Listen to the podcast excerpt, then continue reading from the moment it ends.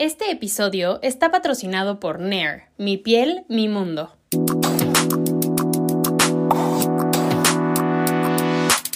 Soy Roberta Woodworth y este es un espacio de reflexión sobre todo aquello que pensamos y sentimos pero no siempre queremos decir en voz alta. Esto es Libre y Loca. Nuestra cara de emoción. Hello. Les doy la bienvenida a un nuevo episodio de Libre y Loca con nada más y nada menos que mi queridísima amistad, Pamela Herrera. Digo, yo creo que ya la conocen, hemos grabado varios episodios. De hecho, esta amistad, siempre regreso a esa historia, pero es que es muy buena. O sea, esta amistad se dio en pandemia y a raíz de que las dos teníamos podcast. Sí. O sea, literal fuiste mi primera amiga de, de podcast. De podcast y del medio y un poco en el mismo trip raro que puede ser salirte de tener un trabajo convencional 9 to 5, ya sabes, porque yo pues ya estaba haciendo otra cosa. Sí, sí. Y, y como creativa y como, bueno, ya la conocen. Tenemos nuestro... yo, bienvenidos a su ya tradicional episodio por temporada. Literal. de este dúo dinámico. sí, sí, sí, me encanta. Eh, y bueno, como, como sabrán, o chance no, la verdad es que gran parte de los temas que, que hablamos salen en, en, nuestras llamadas telefónicas, que a ti mínimo, mínimo son de una hora. O sea, básico. Sí. Nos podemos echar tres, pero mínimo siempre hablamos una hora y desmenuzamos nuestra vida, nuestro todo. O sea, pues sí, es una amistad, pero lo que me gusta es que sí podemos trasladar esas conversaciones a, estos espacios y traemos un, un, tema, porque estábamos hablando el otro día, le conté a, Pamela sobre algo que me pasó en el aeropuerto de París, que de hecho era una bitácora, pero creo que chance se los voy a contar aquí en, en un ratito. Eh, y hablamos un poco de cuando es momento en la vida de bajar la guardia y de quitarte... Eh, ciertos mecanismos de defensa que te ayudaron a sobrevivir. O sea, sí. siempre hablamos de el desarrollo de ciertas herramientas o ciertos factores dentro de tu personalidad o este como ojo o feeling de mm, aquí no, que sí está muy bien. Pero hay un punto en el, en el que no nos soltamos, no bajamos la guardia y entonces ya nos empezamos a autosabotear y a meter el pie, a recibir ciertas cosas que pueden ser buenas, porque obviamente no quieres soltar tu floti, ¿no? Sí, que sí. te ayudó a sobrevivir. Entonces, el día de hoy vamos a hablar de eso. Bienvenida. Ay, gracias por tenerme aquí. Neta, me encanta este espacio y creo que de verdad ha bajado tanta información como a raíz de esa conversación y de haberla tenido con nosotras mismas primero, ¿no? Uh -huh. O sea, como de, creo que darnos cuenta en este proceso de que somos las dos personas que tuvimos que crear esta personalidad, por así decirlo, uh -huh. eh, hiperindependiente, uh -huh. en la que yo soy mi suministro de absolutamente todo. ¿no? O sea, soy mi propia amistad, soy mi propia pareja, incluso me materno, ¿no? Literal. Muchas veces, que, que es algo dentro del proceso terapéutico que puede llegar a ser muy sano normal, pero creo que cuando encuentras esa medicina, por así decirlo, de pronto te genera esa adicción, ¿no? Sí. De que aquí ya me sentí bien, esto ya se sintió como que no me van a volver a atacar, como que algo no me va a volver a doler, y entonces te empiezas a casar con ese, pues sí, ese mecanismo de defensa, eso que alguna vez fue una medicina y de pronto ya se vuelve una droga.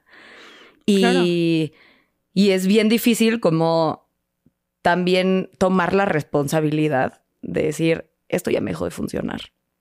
Esto ya, ya no está cumpliendo su función. Es que creo que desde el, desde el hecho de que no nos damos cuenta que tanto nos... Voy a hacer un episodio sobre heridas de la infancia, pero verdaderamente cuánto nos afectan las cosas que nos han llegado a afectar, ¿no? Claro. O sea, yo lo he hablado muchísimo, ya sé que lo repito siempre, pero todo es que cada vez soy más consciente desde diferentes lugares y lo hablamos tú y yo. A lo mejor el rechazo que sufrimos en la escuela, uh -huh. el, el bullying, el o sea, Pamela me dijo como yo una vez me comí mi sándwich en el baño y yo, güey, yo, yo igual, ya sabes, de que yo me daba una pena y una cosa que yo decía es que pues, chance solo fui yo y no, me he encontrado claro. con mucha gente que ha tenido eso y que aparte somos estos perfiles si lo quieres ver disruptivos, como que, no, o sea, uh -huh. diferentes, es real.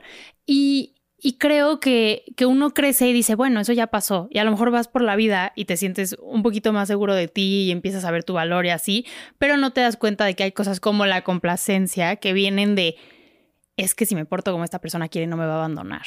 Entonces uh -huh. sigues, ¿no? Actuando desde esas heridas. Y, y por eso cuando ya entiendes como, ah, no, es que no sé, si yo le doy mucho cariño a una persona, este, se va a aprovechar de mí, es un ejemplo, ¿no? Entonces también empiezas a accionar desde ese, ah, no, pues no, y te vuelves hermético. O entonces tienes estas personas que chance nunca terminan de meter el pie a la alberca, que están a medias, que no se comunican, que ta, ta, ta, ta.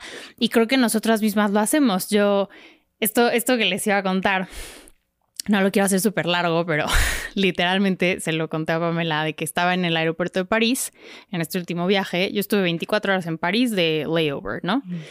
Em, y estaba sentada tomándome un chocolate caliente, literal, sola, porque ya saben que fui sola. Este, y llegan dos italianos guapísimos, pero, pero, o sea, guapísimos, ¿ok? es nuestra debilidad, son los hombres italianos.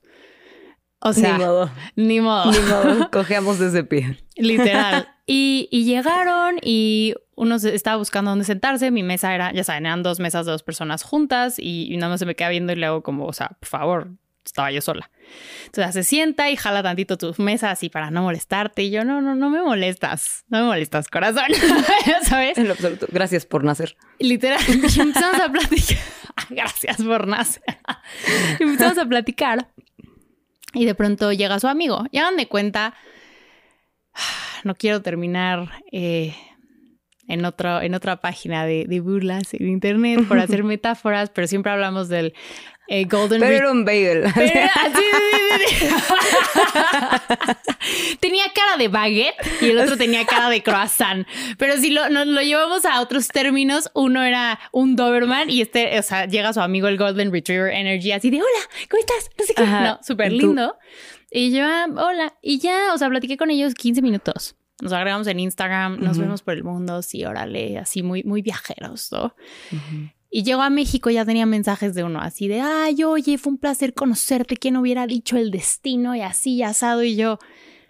O sea, está buena la anécdota, está de película, está de la amiga soltera que llega y te cuenta como sus historias exóticas de viaje, ¿no? Y yo, ah, sí, ok, medio platicábamos y este güey así de, no, y la próxima vez que nos veamos y hay que ver en dónde nos vemos, punto medio, podemos ir a las Islas Marietas y yo, ¿qué onda con esta persona? ¿No? O sea, de esas veces que dices como, esto es demasiado, love bombing. o sea, cosas así que ya tienes el lingo, ya sabes, y dices, obviamente no le di mucha importancia porque vivo del otro lado del mar. Pero empezamos a platicar y entonces me decía como, no, y es que yo veo el amor así asado y entonces yo me aviento. Y yo automáticamente mis respuestas eran como, no, Mentira. ¿Dónde queda la responsabilidad afectiva? No te puedes enamorar de alguien que no conoces. O sea, muy, muy cuadrada, que es, eh, no, sigo pensando que tenía razón. O sea, este cuate estaba volado para algo que yo en mi cabeza siempre vi como, no es realista. O sea, ni te voy a pelar. Está chistoso que me comentes mis historias, que me reacciones con fueguitos, pero no me lo tomo muy en serio. Yo. Habrá otras historias, no lo sé, ¿no? De Tinder Passport, ¿no? O sea, sí, sí, sí. Pero como que me, me, me dijo, como es que siento que lo piensas demasiado. Y yo, ¿cómo no lo voy a pensar demasiado? O sea, me han partido el corazón, pero así de que, ya sabes, ¿cómo no? Entonces me puse a pensar y de eso iba la bitácora que ya literal la saqué aquí. Entonces, esta es una bitácora slash feature de cómo muchas veces seguimos, o sea, de pronto nos sentimos tan cómodas en esta, claro, en esta jaula yo me siento completamente protegida. Claro. Y para mí esa situación de un cuate que vi una vez en un aeropuerto no es realista ni factible, pero pues sí llegué a ir a dates que decía como, mm, no. No, claro. No, no, porque tienes literal tiene el ojo así, ya sabes, como de cosas que dices, ya, que de verdad le encuentras de que cinco patas al gato. Y creo que es esta línea muy delgada entre ser autogestiva y tener pensamiento crítico y ver las cosas con cierta distancia, de modo que no metas la cabeza primero en el clavado y entonces te la abras. Exacto. Y no dejar a nadie entrar y tener estos trust issues tan arraigados que eh, te veas como forzada de alguna manera a llevar una vida no en solitud, en soledad. Porque ya mudas a esa parte sin darte cuenta, ¿no? Porque como dices, o sea, creo que jaula es jaula por mucho que la decores, ¿no? Y, y, la hiperindependencia es una jaula decoradísima. Es un, yo puedo con todo, es este como, pues, mujer strong independent woman maquilladísimo, porque en realidad no es eso, ¿no? O sea, en realidad yo creo que tú has hablado reina falsa, es un queen energy falso que viene de una necesidad de probar hacia afuera. No viene de una creencia. Y de no volver a pasar por algo que te dolió, que es completamente entendible. Porque cuando yo me di cuenta que había este trip como de hiperindependencia y de estar con las barreras súper altas y de ya era una cosa y te lo decía, ¿no? De me siento amurallada. Me siento como si estuviera en una pecera que yo hice y me quedó hermosa y lo que tú quieras, pero estoy viendo la vida pasar hacia afuera y, y nadie puede entrar. O sea, estoy como en esta coraza impenetrable que yo hice porque ya no quería que me doliera, porque ya no quería que me decepcionaran, ¿no? Y, entonces cuando neta me ponía a investigar y encontré no, tal cual, o sea, hay que nombrar las cosas para poderlas trabajar. Y me cruzo con el concepto de la hiperindependencia y digo, ok, aquí estoy yo porque ya es un, es que yo sé lo que valgo, pero si tú me lo dices, me voy a congelar. O sea, yo puedo ir por la vida así, yo super queen energy, según esto, y yo sé lo que valgo y a mí nadie me pisotea y no sé qué, pero llega alguien y, ay, qué bonita te ves. Y tú, mentira. O sea, como. Ajá, exacto, ¿no? o sea, toda esta hipervigilancia Literal. de. Y no solamente con, con las relaciones, ¿no? Porque creo que es, obviamente, las relaciones afectivas, sexoafectivas, pues pueden ser como el lugar en donde más nos podemos dar cuenta o en donde más están presentes según nosotros. Pero para mí ha sido un viajar atrás y decir, ¿de dónde viene esto?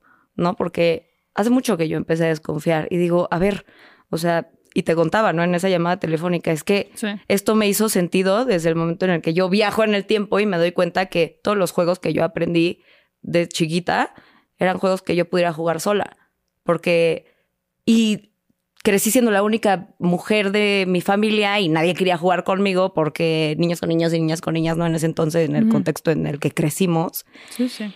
Y que esto también se me hace súper importante mencionar en el sentido que creo que hay mucha gente que piensa que tienes que tener una infancia explícitamente traumática para tener barreras, para tener mecanismos de defensa, para actuar de cierta manera y no es cierto. Todo el mundo se ha traumado de cierta manera desde que se te ponchó la pelota en el recreo. O sea, es que son cosas que ahorita a tu ser adulto, si los ves con tus ojos de adulta, pues claramente van a aparecer cosas insignificantes. Pero tu sistema nervioso lo ve como una amenaza, o sea, totalmente. Y quien vivió eso, pues tenemos que entender que fue tu versión de 5 o 6 años, que en ese momento en su mundo eso era lo peor que te podía pasar, porque no estaba el SAT y no existían mil cosas que ahorita son las que te dan miedo, ¿no? Y ok.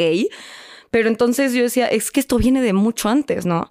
Viene de que yo aprendí a jugar sola, de que yo, o sea, mi máximo en la vida era aprender a hacer dobladillos, coser mi ropa y lavar y así, porque eso, en eso yo sentía como, si yo aprendo a hacer esto, el día que nadie esté, no va a pasar nada. Exacto. ¿No? Y entonces te creas como esta narrativa interna de que si tú aprendes a hacer todo sola, entonces nunca va a hacer falta que alguien te acompañe y eso es mentira porque es un mundo mixto, social, de miles de... Que, que requiere de interacción humana. Creo que muchas veces me preguntan, y por ejemplo, Pamela también viaja sola, o sea, te acabas de echar seis meses, literal. Y es un proceso, y es un proceso súper catártico, y la gente siempre me pregunta como, ¿cómo? Pero es que ¿cómo lo haces si no te da miedo? A ver, creo que ya lo puedo decir en este momento, después de las experiencias que he tenido, después de lo de Queen Energy, lo de Egipto que ya hemos hablado, o sea, la primera vez que me fui, era para probarme a mí misma que podía irme al otro lado del mundo, literal, y estaba bien. Y fue impactante porque mi primer experiencia llegando a Estambul fue un semiacoso callejero que me reafirmó esta idea de no confíes en nadie. Claro. Si tú dependes de ti, estás mejor. Y entonces, si el primer día llegué y estaba nerviosa porque estaba sola, después de esa experiencia, dije, no, está perfecto que esté sola. O sea, no voy a confiar en nadie. Oye, no, no, no, no, no, no, yo estoy bien, estoy bien, estoy bien. Y fue ese, ese experimento de ya voy al cine sola, como sola, viajo sola. Ya lo hice todo sola.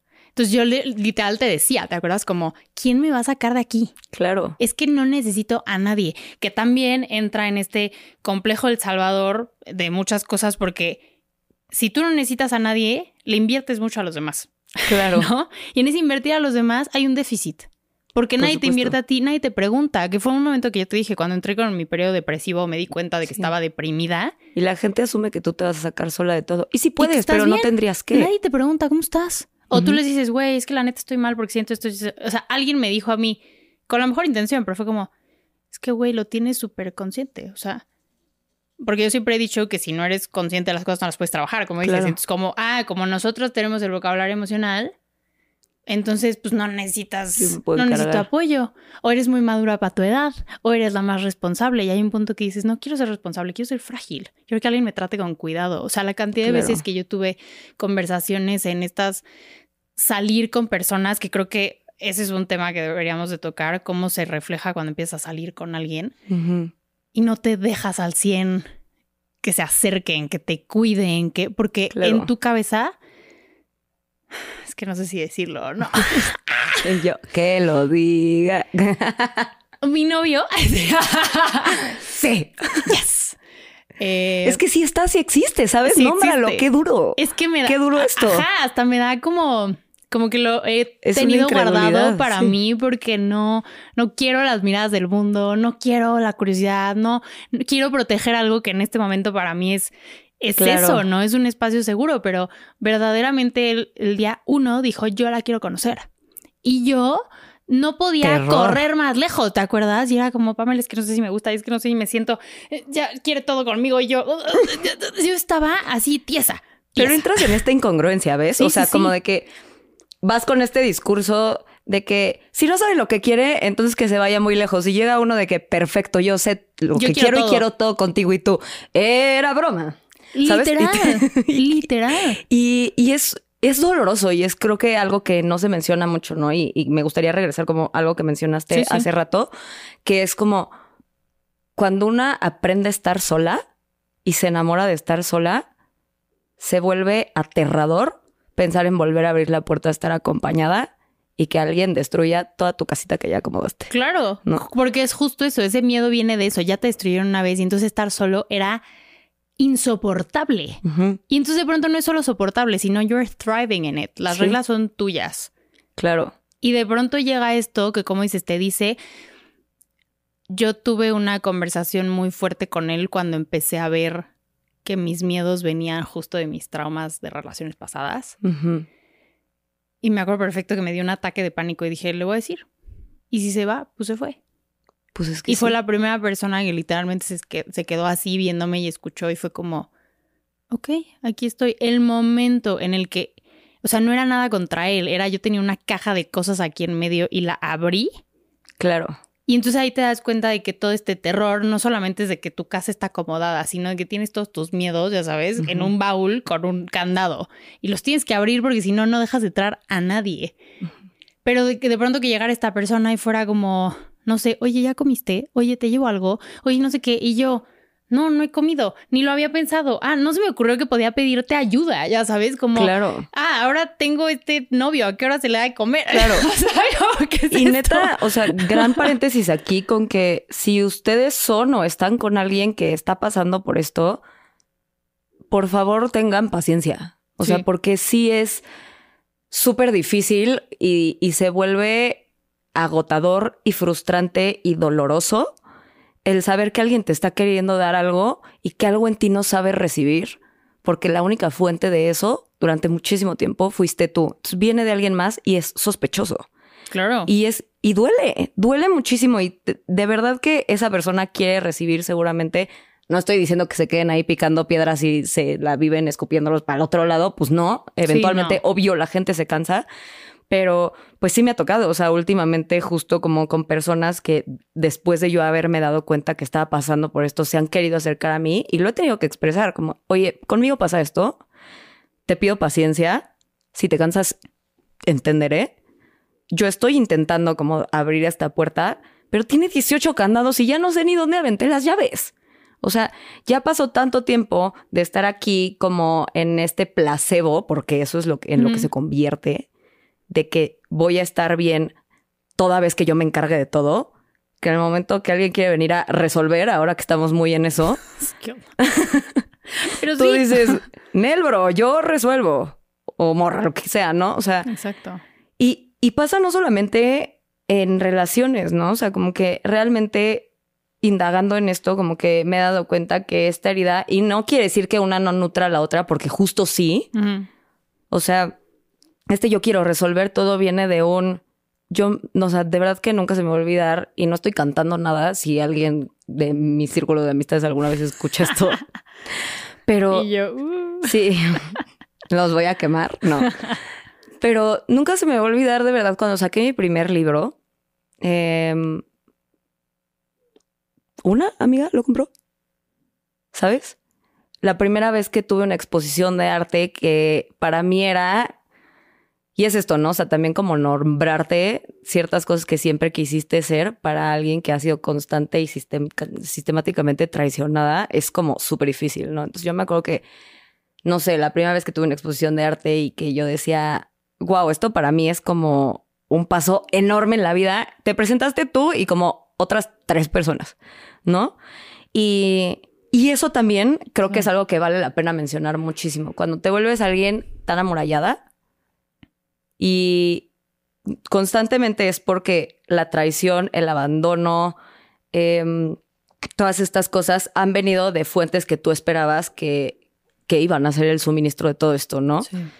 Tus amistades de pequeña, tus papás, tus hermanos, tus parejas, lo que sea, ¿no? Pero la realidad es que seguramente ha habido mucha gente alrededor queriéndotelo dar y tú por estar empecinada en que no, es que, que me lo dé él o que me lo dé mi mamá te pierdes de vista que hay mucha gente a tu alrededor, tal vez siendo la fuente, y probablemente eso que necesitas no va a venir de las personas que tú querías. Y así es la vida. Pero uno entonces tiene también que aprender a abrirse, por eso abrirse es tan doloroso y tan difícil, pero también tan necesario, porque seguramente va a venir de algún otro lado que tú no estás ni volteando a ver, ni le estás abriendo la puerta y a lo mejor lleva años ahí toque y toque. Yo esa vez de esa exposición dije, llegó muchísima gente que no me esperaba. Literal. Y muchísima gente que yo pensé que iba a ir, jamás llegó, ¿no? Y, o sea, paréntesis, esa exposición estuvo tres meses, dos meses, nunca llegaron, ¿no? Y, y en algún punto, pues yo me tuve que sentar conmigo y decir, no te puedes ahogar en que la persona que tú querías que llegara no llegó, cuando hay tres que sí y están aquí queriéndote dar algo que tú estás expresando que necesitas. Por eso para mí es tan importante, siempre me dice la gente, como, es que cómo te mantienes positiva. Yo no sé qué, bueno, a ver, no soy una persona negativa, pero no me parece que dé la pinta de positividad, sino soy muy realista. Creo que soy tajantemente realista.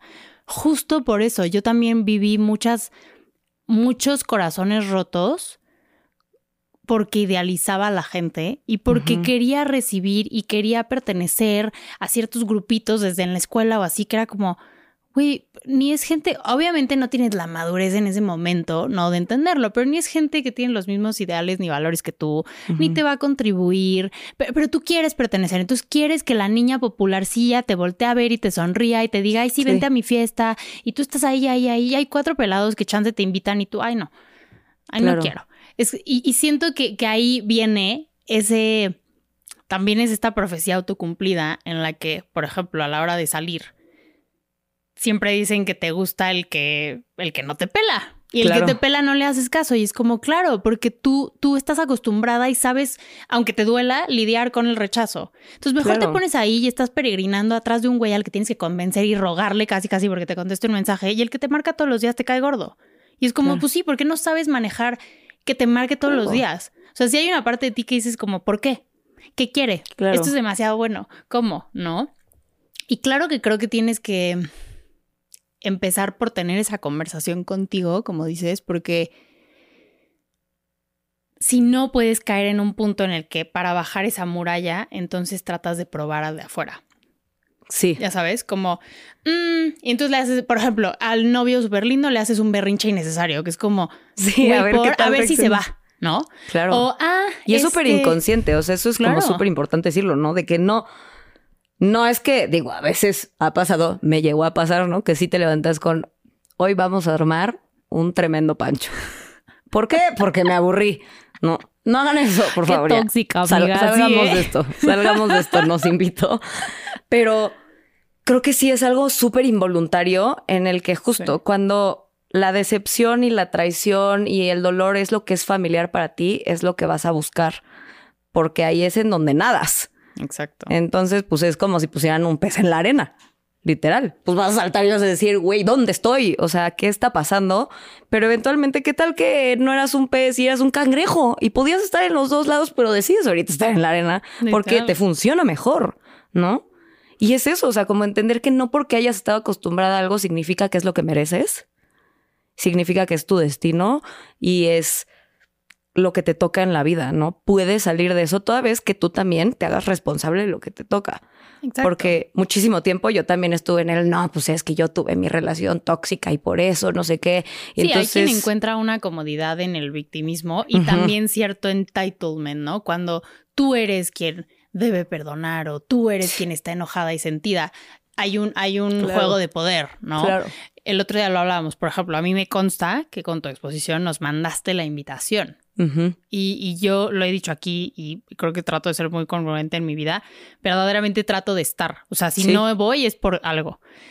Pero trato de estar y cuando la gente me manda las cosas. Hace poco te dije que tenía una amistad que ya terminé porque no sentía que me contribuía, que fue como, pues es que yo subí a Facebook, no sé qué. Sí.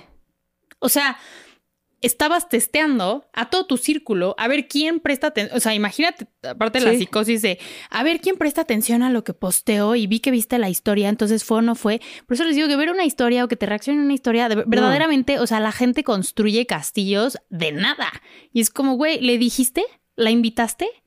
Ay, es que llevo dos meses desaparecida y nadie me preguntó nada. Todos estamos en friga. Mandaste un mensaje de, oigan, llevo dos meses sintiéndome mal. No, o sea, ¿cómo quieres apoyo si no te abres a recibir ese apoyo, no? Claro. Entonces, creo que es muy importante sí tener esa conversación primero con uno mismo, que es súper difícil porque yo he estado en, en, esa situación en la que verdaderamente, o sea, a ver, antes de, conocer a mi novio, yo la verdad estaba como, ay, es que genuinamente siento es real, te lo prometo que es real. Pero sí, y, y antes de conocerlo, como que yo estaba negada y lo sabes, negadísima. O sea, yo era como neta, ¿a dónde me voy a ir de viaje y qué voy a hacer con mi vida? Y hasta una amiga me dijo como que no, ¿eh?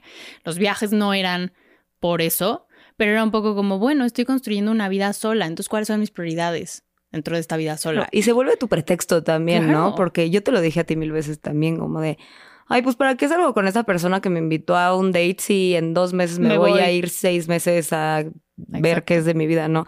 Y es como, ajá, pero cuando regreses vas a tener, o sea, que si lo que sea, ¿no? o sea, porque vas a regresar, ¿no? Hay también quien te dice como, güey, ¿qué tal que en tu viaje conoces a alguien y tú soñada de sí, seguro me voy a ir a Timbuktu y voy a conocer un viajero que yo estaba así, te consta. en este viaje que yo decía, ¿para qué tengo un novio aquí si seguro voy a estar dos meses en Italia y obvio ahí me super voy a enamorar? Y tú me encantan los italianos, pero ah, son odiosos.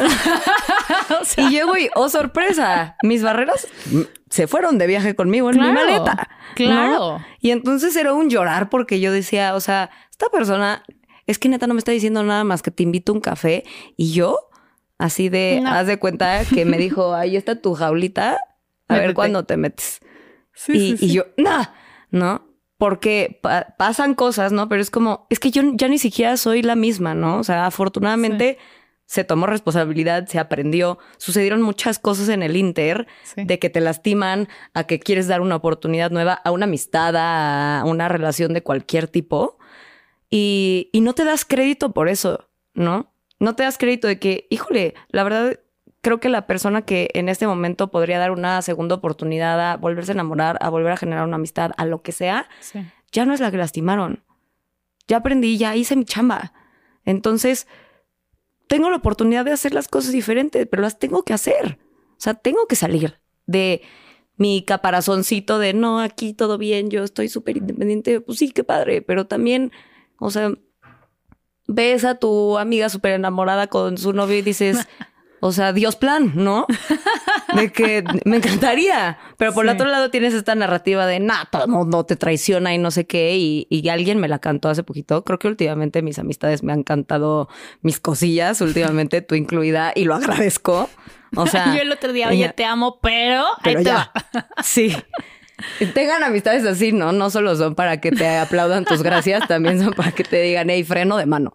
Sí. Pero que sí ha sido como, oye, a ver, o sea, tú dices que, pues, si tú vas a tener una relación, no es que la estés súper buscando, pero sí la vas a tener, que es una relación en donde se te súper caiga la baba y quieres sentir mucho y te quieres enamorar, pero ve tus posts en Instagram de pinches güeyes. Pues es que, o sea, también tú energéticamente, ¿qué hubo, no? O sea, y, creo que es muy real también como observar narrativa externa, interna. Si yo la historia que estoy contando todo el tiempo es de que, ay no, pues los hombres o las morras son unos traicioneros, pues entonces Digo, y no estoy aquí en plan de buenos días y que vivan los hombres, pero... no, pero, o sea, yo también entiendo esa parte porque creo que es un poco como... Esa, va junto con pegado también con la narrativa de que el amor a primera vista. O lo vi, salimos y tuvimos la mejor primer date del universo. Cero. Yo tenía esa idea. Sí, sí. Yo cuando lo conocí tenía esa idea, así como, o sea, sí me atrae, me encanta cómo sonríe, pero no sé qué siento. Y alguien me dijo, como es que no tienes que sentir nada ahorita, no lo conoces. Entonces también viene una madurez. Eh, yo siempre les he dicho que salir es un músculo.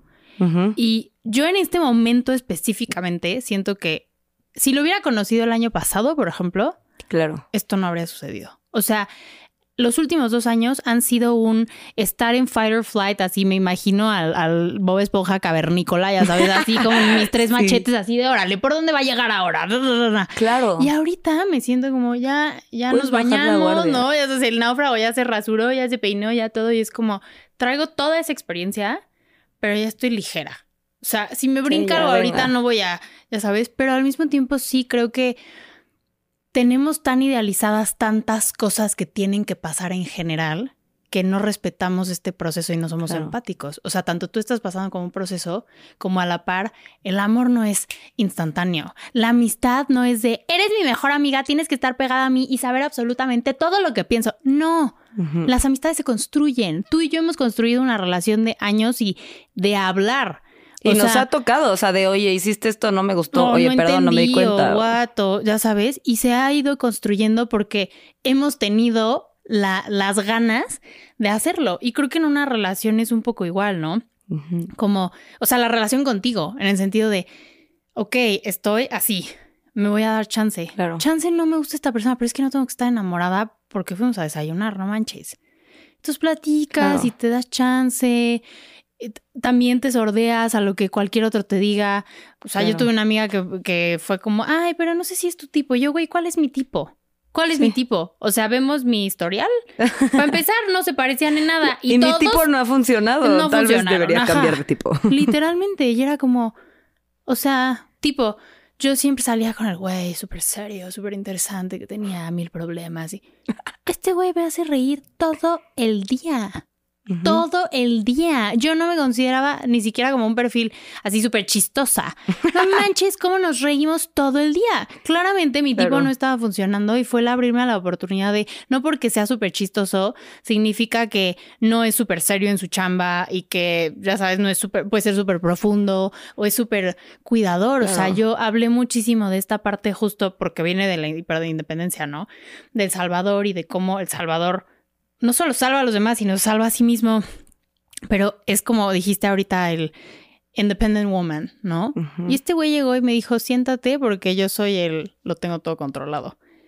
El poder bajar la guardia Descansar y que alguien lo tenga controlado, pero que aparte no es un, ay, esta vieja no hace nada. No, no, le gusta, lo quiere. Y entonces yo me convierto en un koala, que no es lo que mm. ven aquí, porque es ese lado como súper suavecito, súper vulnerable, que está protegido.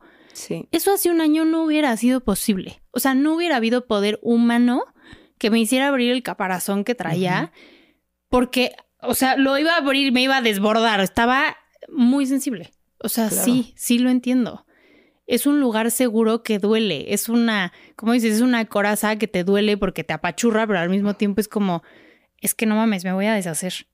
Sí. O sea, sí. Y que aquí hay varias cosas, ¿no? O sea, uno que de verdad hay que observar, como todas tus relaciones sí son un reflejo de cómo tú estás internamente, son un reflejo de tu relación contigo. Entonces, si tus amistades a lo mejor no están jalando mucho, pues hay que ver, no es que sea tu culpa, pero ¿cuál es la narrativa que está haciendo posible que estos caminos se abran para este tipo específico de personas? Exacto. ¿No? Y va a ser súper importante tomar esa responsabilidad y decir, bueno, pues es que, o sea, si hay cositas que a lo mejor yo podría hacer, ¿no? Y también esta parte de descansar, no es que, no es que uno como que tenga todo el tiempo que estar en relaciones de 50-50, ¿no? También esto como que lo ligamos mucho al discurso de la mujer independiente, de, no, pues cada quien paga sus cosas y no sé qué, y no se trata del dinero, no se trata de la energía, se trata de que a veces tú vas a tener 30 y yo voy a tener que dar 70, ¿no? Y a veces va a ser al revés. Y yo me cuido a mí y tú te cuidas a ti, pero también yo te cuido a ti y tú me cuidas a mí y por eso funciona. Es que creo que es súper importante también paréntesis, quitarle los, los roles de género. Sí. ¿No? O sea, porque incluso ese discurso falsamente feminista de somos, ah, ¿cómo, lo digo? Es que quiero que suene bien. Em, hemos tratado de ser iguales bajo los términos de los hombres. Sí. No bajo lo que somos. ¿No? O sea, yo quiero ser una mujer que se conoce y se reconoce y le gusta y puede ser la businesswoman, pero también es seductora y también es suave y también, y lo que sea para cada persona ser mujer, porque tampoco es algo biológico y tampoco es, algo de género, es una energía, es, ¿no? Pero sí creo que hemos tratado de, de, ah, yo soy como tú y soy igual que tú y entonces dentro al... No, yo, ya sabes, o sea, no necesito eso. Sí, que es como el nirvana espiritual, ¿no? De yo solo quiero ser yo. Exacto. Como sea, que eso se vea, como sea que eh, me presente al mundo, de, como me identifique a quien quiera llamar, literal. Eso, literalmente. Porque entonces te pierdes en, ese, en esa competencia. Claro. Alguna vez hice un, un episodio justo con Ricardo Rivera sobre si el empoderamiento de la mujer era competencia para el hombre es competencia para el hombre el momento en el que la masculinidad es tan frágil que siente que si una mujer es independiente le quita su propósito. Entonces, si tú como hombre basas tu valor en el que crees que es tu propósito, que está basado en un rol de género que construyó la sociedad, ¿qué eres? ¿Quién eres? Nada. Está cañón. claro. O sea. Y pasa mucho, o sea, justo hace poco subí un video que se hizo viral y hablando como de justo como a mí ya no me interesa que se arrepientan de haberme perdido, porque, pues es que si no me ves desde el principio, ¿por qué voy a tener que estar como en esta disputa de jugar a que me pierdes cada vez que siento que no me valoras? ¿De qué se trata? ¿No? Y alguien me contesta como de, uno, uh, pues es que por muy bonita que estés, eh, la verdad es que... ¿Qué? A todas las que piensan así las dejan y yo, híjole, pues qué peligroso entonces, que estemos pensando que alguien que tiene autovaloración em, ya se vuelve como una amenaza, ¿no?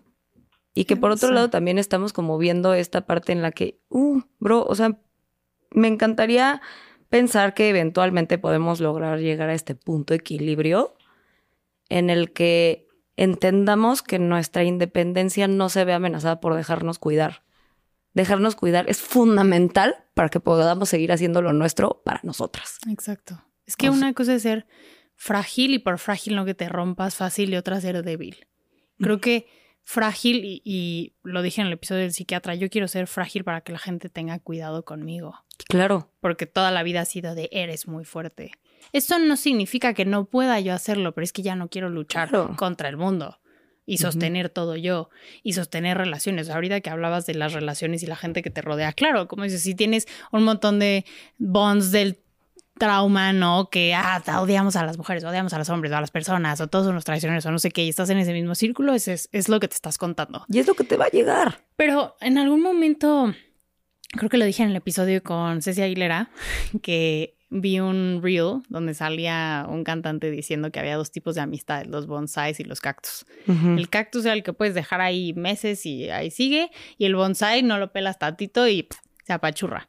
Entonces yo dije, como yo soy un, un bonsai a mucha honra, no porque, o sea, creo que hay una diferencia entre amistades de bajo mantenimiento, low maintenance, y amistades negligentes. Sí. Y mucho tiempo creo que yo me hice de esas barreras de las que hablabas ahorita porque yo sostenía, quiten las relaciones, mis amistades, que no eran mis amistades. El momento en el que las dejas de buscar no están. El momento en el que tú necesitas algo, no van, no se hacen presentes en los momentos importantes para ti. No te aplauden tus logros, a menos de que a ellos les esté yendo bien, ¿no? que también dicen como, hay una amistad es la que está contigo en los, en los peores momentos. No, güey, una amistad real es la que te aplaude, aunque no le esté yendo tan bien, pero tú estás triunfando. Esa es la amistad. Claro. Y tu círculo se empieza a volver más chico y entonces te empiezas a quedar solo. Y entonces te, te recluyes más. Y es ese limpia, poda, pero a la vez está abierto. Sí, ten en cuenta que todo ese mantenimiento que le estás dando a tu interior es para que eventualmente alguien que lo vaya a valorar pueda entrar. Exacto. No, pero para que te quedes ahí. O sea, es como si llevas toda tu vida deseando, no sé, la Barbie house hermosa, te llega y nunca la sacas de la caja. Literal. Pues entonces, ¿para qué no? O sea, tanto sueño para dejarlo ahí idealizado y nada más estar ahí contemplando la casa que está ahí en su caja. La tienes ahí enfrente, sácala, juega con ella, o sea, haz lo que siempre quisiste hacer, ¿no? Y es que no se me vaya a perder una pieza. Híjole, si se te pierde, es que pues es el riesgo. Es que siempre va a haber riesgo, ¿no? Siempre alguien me preguntó el otro día en una cajita de preguntas. ¿Cuáles son las señales para ver que alguien es narcisista y entonces prever que me vaya a lastimar? No lo vas a prever. Para empezar, no somos terapeutas, ya todo el mundo estamos traumados con él. Es un apego evitativo doble, cuádruple del narcisismo. Bro, you don't know. Chance es un baboso. Sí. Inmaduro. Y ya, ¿sabes? Y, y, es lo que es, pero queremos como una fórmula perfecta, eso también lo hizo Dindo Peirón en este podcast, como queremos una fórmula perfecta para que no nos lastimen, para que nos vaya bien, para...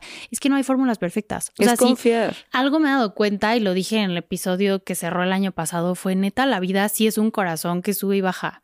Es que neta no sabes qué llega. Yo todos los años hacía un propósito general o una reflexión de algo que había aprendido. Puta, es que el año pasado fueron como dos años metidos en uno y primero estuve muy abajo y luego estuve muy arriba y ahorita es como, no sé qué viene. Lo único que sé es que puedo enfrentarlo y estoy abierta a, aprender y a lidiar con.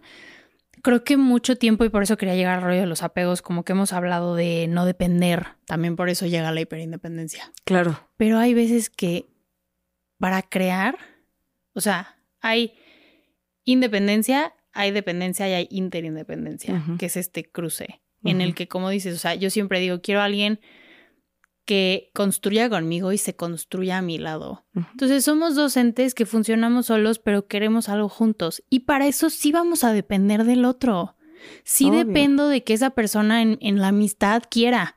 Porque si no voy a estar, ¿cuándo nos vemos? ¿Cuándo nos vemos? Y no vas a pelar. Sí, claro. sí dependo de que mi novio quiera ser parte de la relación. Si no, es un poco la misma. Sí, sí sí dependes de que te escuchen en el trabajo. O sea, sí, al final sí depende. Sí tienes que give in, ¿no? Un poquito. Pero ya tenemos todo tan satanizado. no dependa, sé tú, ámate, no te ames porque es ególatra. Bueno, sí, bueno, pero es narcisista. ¿Cómo sé si no soy un narcisista? ¿Cuál es la diferencia entre narcisismo y amor propio? Es como. Sí, atrás ya. Momento. ¿Sabes? O sea, para. No, no. Y es un duelo siempre de confiar, pero de confiar en ti primero que nada, de que depositando tu confianza en los demás, no te estás asegurando que no vayan a hacer algo que a lo mejor no estuvo chido. Lo único que te estás asegurando es tú confiando en ti, que si eso sucede, vas a poder reaccionar, vas a poder poner tus límites, vas a poder decir, ¿sabes qué? Muchas gracias, hasta aquí llegué, ¿no? Y te vas a poder ir. Ya aprendiste a irte, ya aprendiste a estar sola. Qué chingón que ya aprendiste.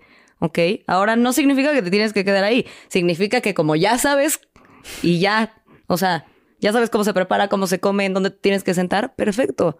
Entonces ya sabes que en el momento que no se sienta bonito, que no se sienta recíproco, que no se sienta en descanso, puedes decir, ¿sabes qué? Ya no me gustó. Muchas gracias, ya me voy.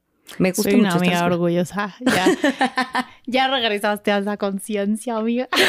y yo. Justo quiero, o sea, saber puntualmente, digo, no tiene que ser literal, pero como puntualmente dónde sientes que más, o sea, trabajo te ha costado o qué situaciones mundanas has notado que, que te llegan a detonar eso. Yo creo puntualmente el tema de la atención.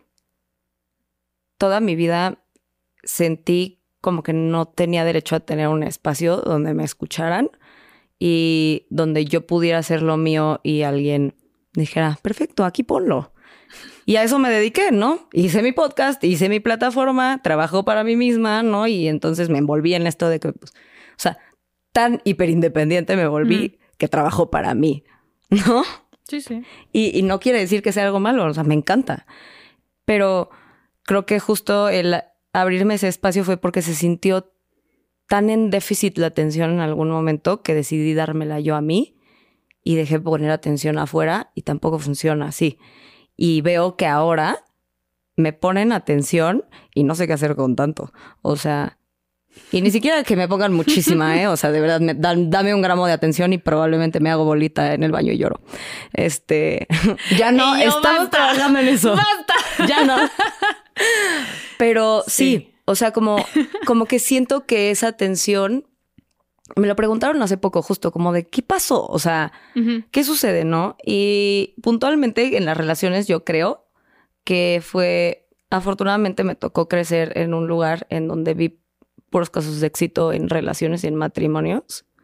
O sea, el hombre más enamorado que he visto de una mujer es mi papá. yo veo diario que eso existe. Entonces, en el momento que una relación para mí no funcionó, yo me necé con encontrar algo que sí funcionara y ahí empecé a, entrar, a dejar entrar a pues, cualquier hijo de vecino, que pues claramente no funcionó y entonces fue traición tras traición, tras no funcionó, tras frustración, tras... Y dije, ya no más.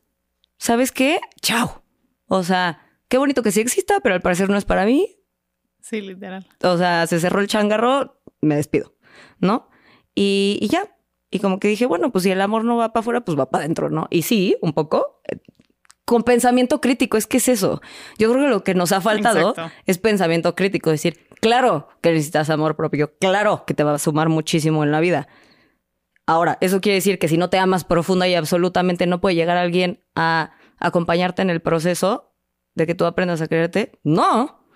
O sea, esto de quiérete tú para que te quiera alguien, pues no, pero sí camina por el sendero que te va a llevar a donde quieres ir. Porque si tú dices, quiero llegar a Egipto y te vas por los letreros que dicen Roma, pues mamita, no vas a llegar jamás.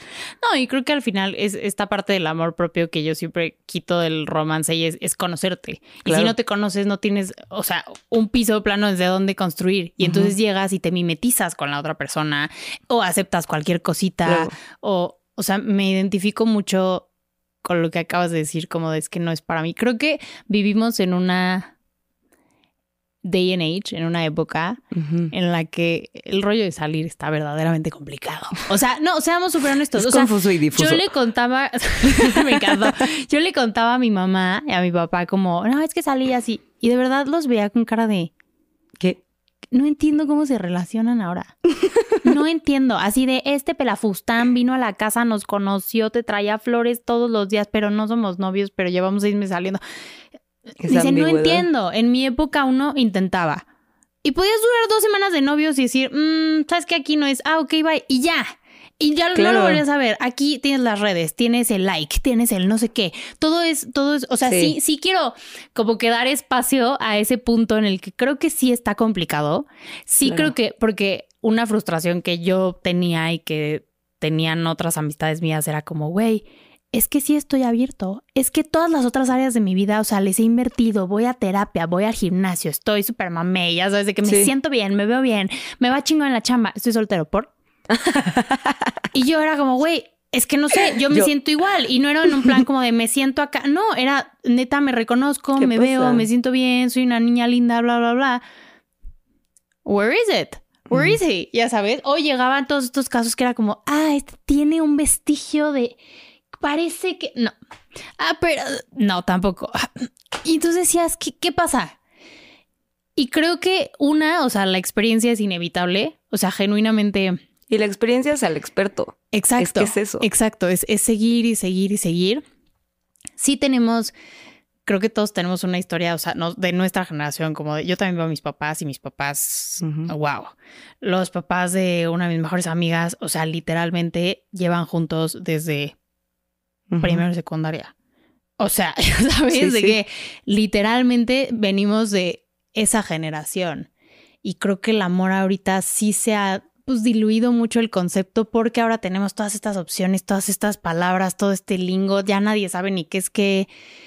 Y entonces mejor te, proteges tú. No, y yo tampoco siento que disfrazara la libertad de ambigüedad. Sí. Y me hago súper responsable de esto que estoy diciendo porque yo he sido esa morra, la neta. Y lo hablamos hace poquito, ¿no? O sea, creo que también una de las cosas aquí claves es hazte responsable de lo que toca. O sea, porque tú me decías, ¿no? Te hablaba de una persona con la que salí y, y, me decías, pues es que como no, no, o sea, como que entrábamos ya en este discurso a través de que, pues, era culpa del otro, ¿no? Y ahí yo me paré en seco y dije, no, la neta, yo también soy una ambigua que he dado, pues, también este fuck girl energy cuando estoy segurísima que eso no es lo que quiero en la vida, pero como no sé, ¿no? Sí, sí, y, sí. Y, entramos en esta dinámica, entonces, ¿no? Si no nos hacemos responsables de, puta, pues es que quiero esto, ¿no? Quiero a lo mejor algo eh, enraizado, algo real, algo con sustento, ¿no? Algo sólido. Que dense cuenta, quiero, quiero tocar el tema del energy porque cuando yo no, no entendía bien pensaba como, es que ¿qué estoy emanando al universo? Que no, ya sabes cómo lo cambio. Y no, literalmente son, son hechos, son cosas que dices y haces, ¿no? Claro. Entonces tuve con, yo, yo le decía a Pamela como, ay, ¿cómo te fue tu date? Y la idea la respuesta, no, bueno, es que no es una date, porque no sé si me siento cómoda llamándolo una date, porque no sé qué. Y yo, es como los vínculos que no dejan de ser vínculos porque no tengan título. Pero lo que quiero que vean es, yo te decía, si no, lo cortamos. no, ya. Yo lo decía. Yo ya ventilé todas mis cosas en la red social, ni modo. yo lo decía como en plan, o sea, si tú. Sí. Como, como dices, o sea, si tú lo picoteas, pues él, va a hacer lo mismo porque no se va a sentir a gusto. Yo te digo, yo, yo estaba igual que tú. Yo estaba negada. Yo te dije en Egipto como, si esta es la vida de tía soltera, la tomo. Está bien. Pero así, o sea, voy a trabajar para que esta sea la vida de tía soltera, en un crucero en el Nilo. Esto tiene que ser, ¿no? Y regresé a México así. Y cuando conocí a mi novio, que no pensaba conocerlo, literalmente fui a una fiesta y yo llevaba una amiga, porque yo verdaderamente iba con mi amiga. Y empezamos a platicar y no sé qué. Y me acuerdo que yo creo que estaba en ese punto tan no me importa nada, ni estoy ligando, ni me importas, ni te voy a volver a ver, ni nada que fui súper directa. O sea, me dijo, ¿cómo estás saliendo con alguien? Y yo no, y estoy harta de los proyectos, y estoy harta de las personas que necesitan que los maternen y que taca, taca, taca, taca. O sea, se la solté toda. Entonces, cuando me pide mi teléfono, se lo doy. Y estamos platicando al día siguiente y me dice como, ay, me encantó conocerte, me la pasé muy bien, pues a ver si un día nos vemos. Y yo le dije, ¿cómo que a ver si un día? O sea, invítame a salir bien y vemos. Ayer estábamos hablando de eso. Y te invito a salir bien y tú. Ajá, ¿y yo qué? Literal. Pero estábamos hablando de eso y me dijo como, es que a mí me, me encantó. O sea, no puedes entender cómo sí, yo pues no, es que sí. no sabía cómo decírtelo y de pronto me dices esto. Yo dije, ¿qué onda el mujerón? Súper directo. Entonces me tengo que poner las pilas. Y entonces me dijo, hasta me puse nervioso. O sea, que fue por mí y él estaba aterrorizado porque dijo, no, esta chava, no. Y yo se lo dije por por sí, mamar. Tú, o sea, y tú en tu autodestructiva, la neta, de que, lo voy a ahuyentar. y el güey, a que no. Y el güey, aquí estoy. ¿Qué onda? Y yo... Es que es eso, ¿no? O sea, ya estás tan como tan acostumbrada que se vayan que cuando se quieren quedar es como. Hasta dices, ¿por qué? ¿Por qué te quieres quedar? ¿Por? Sí, de que quién eres y qué quieres. Ajá, ajá. y de pronto es como, ah, ok. Y entonces te empiezas a abrir y te das, digo, obviamente aquí había muchas cosas y tú y yo lo platicábamos porque me decías, ¿cómo no te gusta? Si escucho la sonrisa a través del teléfono y yo, ay, ¿qué es esto? O sea, literal yo estaba así de, uh, feelings. Es como la rola de Megara, ¿no? es literal. así como, ah, ¿qué es esto? Me siento incómoda, así de novio, novio. Me acuerdo del proyecto que me llegó y yo, bueno, ¿y ahora qué? o sea, ¿qué, procede? Y aún así, o sea, super fluye y ha fluido desde el día uno y, y no es raro y no es incómodo y no he tenido esos momentos realmente de decirle como, mm, espera, no. Cuando ha habido algo, nos sentamos y lo hablamos y fluye. Es que lo puedes hablar, como que se nos olvida eso. Y creo que una característica súper marcada de las personas hiperindependientes es que somos tan perfeccionistas en todo. Sí pero que también llega a permear en la idealización de las relaciones que tenemos. Entonces justo es como, híjole, pues si no llega este ya conociéndome perfectamente, aunque nunca me ha visto en su vida, entonces no lo quiero. Pues es como, no, o sea...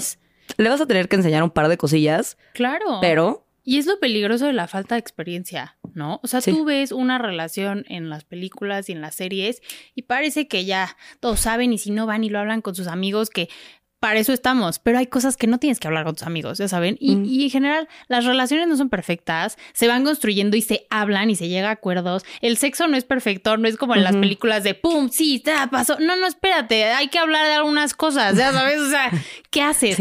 Hay muchos como pasos para poder construir esto que también implica decir, chance, esta es mi historia, o a lo mejor no le quieres contar toda la historia, pero decirle, sabes que me cuesta mucho trabajo. Eh, por ejemplo, yo lo hablé con él literal hace poquito, que le dije como me cuentas muchas cosas, como, ah, tuve una junta y me fue bien y no sé qué.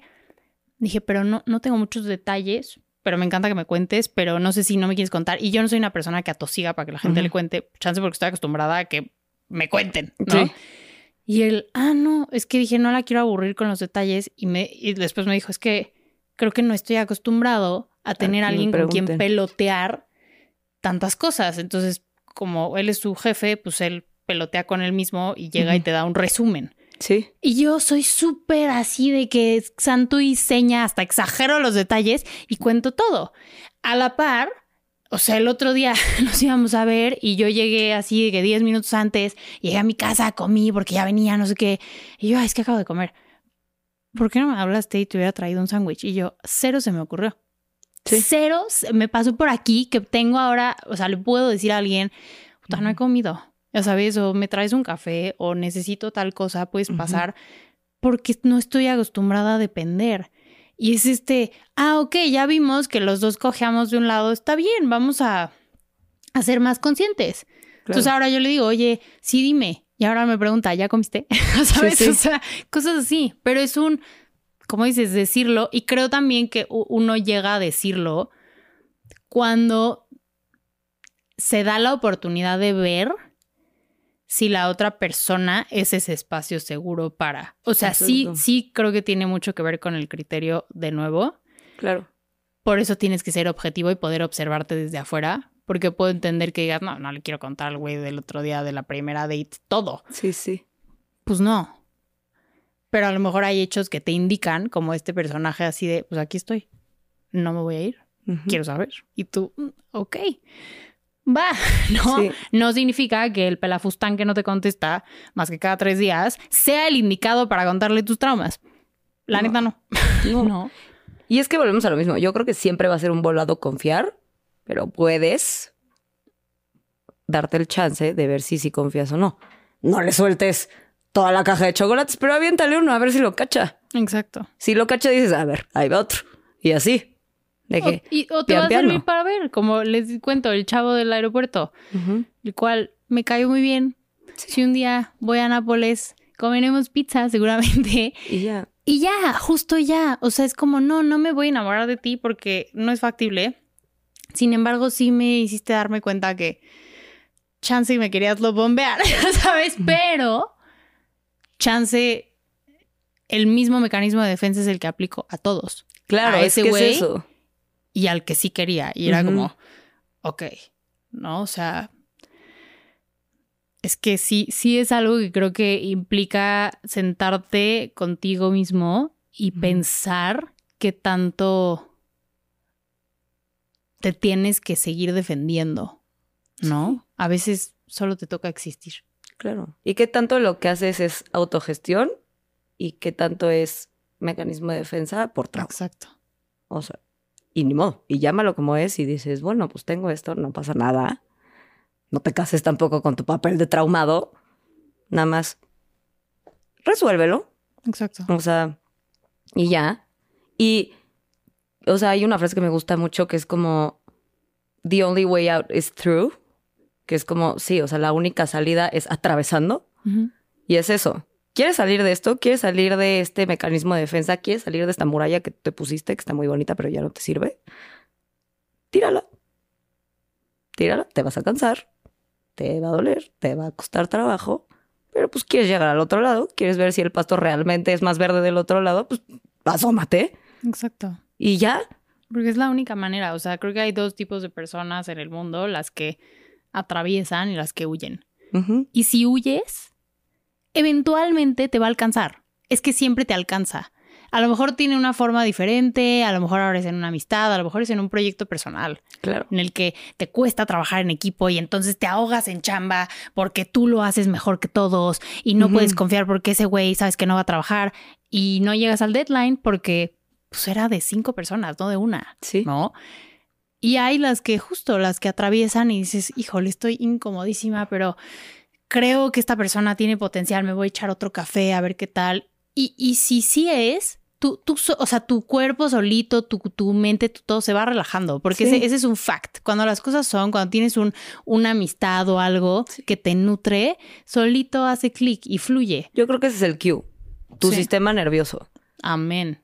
O sea, tu sistema nervioso al principio, si eres una persona que constantemente está en la defensiva, naturalmente, pues se va a poner en la defensiva. Pero Exacto. si dices, órale, va, ahí va otra vez, y ahí va otra vez. Es como aprender a echarte un clavado, ¿no? Pues el primero que te eches seguramente va a ser de panzazo, pero ya el segundo, el tercero, y ya hasta que digas, ok, mira, ya le di tres chances, hay un, hay un progreso, hay un sentirme más tranquila, sí me está gustando, sí me estoy sintiendo sostenida.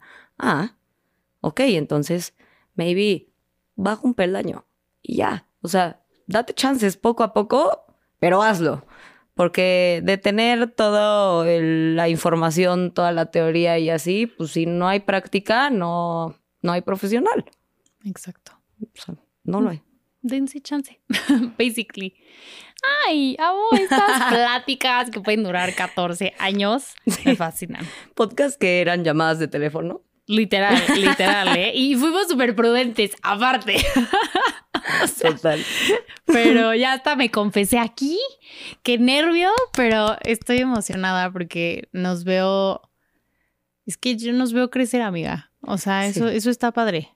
Eh, tanto este espacio como esta amistad creo que nos he visto como evolucionar y son procesos y es eso, es que eso es lo que yo quería con este espacio, hablar de esos procesos y desmitificar y, y sí, eh, ah, la vida difícil, pero a eso venimos. O sea, literalmente eso se trata, ¿no? Como de ir aprendiendo qué show y cada quien tiene su proceso diferente. Entonces, gracias por haberme acompañado hoy. Eh, ¿En dónde te pueden encontrar? Bueno, y yo. Vayamos por partes. Bueno, me pueden encontrar como Pamela-R, H-W-R. Tengo actualmente dos podcasts. Acabo de sacar uno nuevo donde pues tripeo cosas un poquito más personales que se llama Me prestas tus oídos. Lo pueden encontrar en Spotify y en todas las plataformas de audio y Espacio sin censura en plataformas de audio y video. Y también como Tabulba con B chica por si quieren seguir mi proyecto de sexualidad y conciencia. Entonces, por ahí nos vemos y nos abrazamos y nos cotorreamos. Perfecto. Y bueno, ya me conocen, pero si no, yo soy Roberta Woodworth y este fue un nuevo episodio de Libre y Loca que está disponible todos los jueves en la plataforma de audio que más te guste o lo puedes ver en YouTube. Por favor, no olviden suscribirse, eh, darle seguir, dejar una reseña, cinco estrellas si quieren. Y me pueden encontrar en todas las redes sociales como arroba THE, o sea, de Roberta Woodworth. Les mando un beso. Bye bye. Chao. Esto fue Libre y Loca. Nos vemos la próxima semana. Les mando un beso grande. Bye bye.